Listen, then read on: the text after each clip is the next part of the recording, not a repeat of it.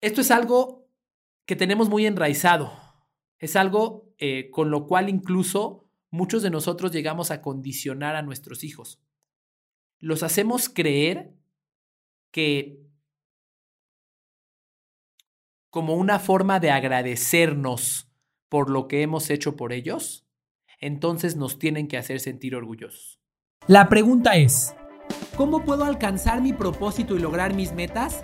A través de servir a otras personas, dejando una huella positiva en el mundo y al mismo tiempo alcanzando mi propia realización. Esa es la pregunta y aquí encontrarás la respuesta. Mi nombre es Carlos Agami y tengo más de una década entregado y obsesionado por estudiar cuáles son las mejores formas de servir al prójimo y de servirse a uno mismo para alcanzar la realización total. Esto es Estoy para Servirte.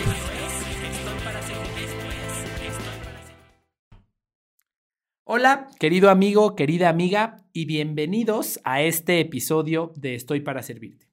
Este es un episodio corto pero desde mi perspectiva muy poderoso. Y lo voy a comenzar con una frase. Por favor, no hagas nada para intentar que otra persona esté orgullosa de ti. Por favor, no hagas nada para intentar que otra persona esté orgullosa de ti. Esta hambre por el reconocimiento de otras personas nos hace darle a otros el poder para determinar nuestra propia satisfacción.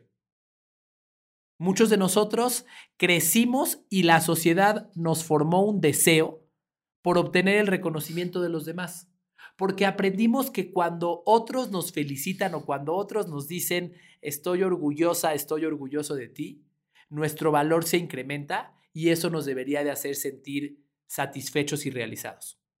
Sin embargo, hacer esto Entregarte para generarle orgullo a alguien más, no importa quién sea, significa entregarle a esa persona el poder para determinar tu satisfacción. Porque si esa persona no te reconoce, si esa persona no te felicita, si esa persona no te demuestra su agradecimiento o su apreciación por lo que estás haciendo, entonces tú vas a sentir que no mereces ese reconocimiento, que no vales no vas a sentir la, realización o la satisfacción que podrías sentir si decidieras procurar o buscar hacerte a ti mismo orgulloso. Bien. Esto es algo que tenemos muy enraizado. Es algo eh, con lo cual incluso muchos de nosotros llegamos a condicionar a nuestros hijos. Los hacemos creer que como una forma de agradecernos por lo que hemos hecho por ellos, entonces nos tienen que hacer sentir orgullosos. Y entonces escuchamos personas adultas que dicen, yo hago todo esto porque quiero que mi madre se sienta orgullosa de mí. Te recuerdo, no intentes que absolutamente nadie más se sienta orgulloso de ti. No le entregues ese poder a ninguna otra persona.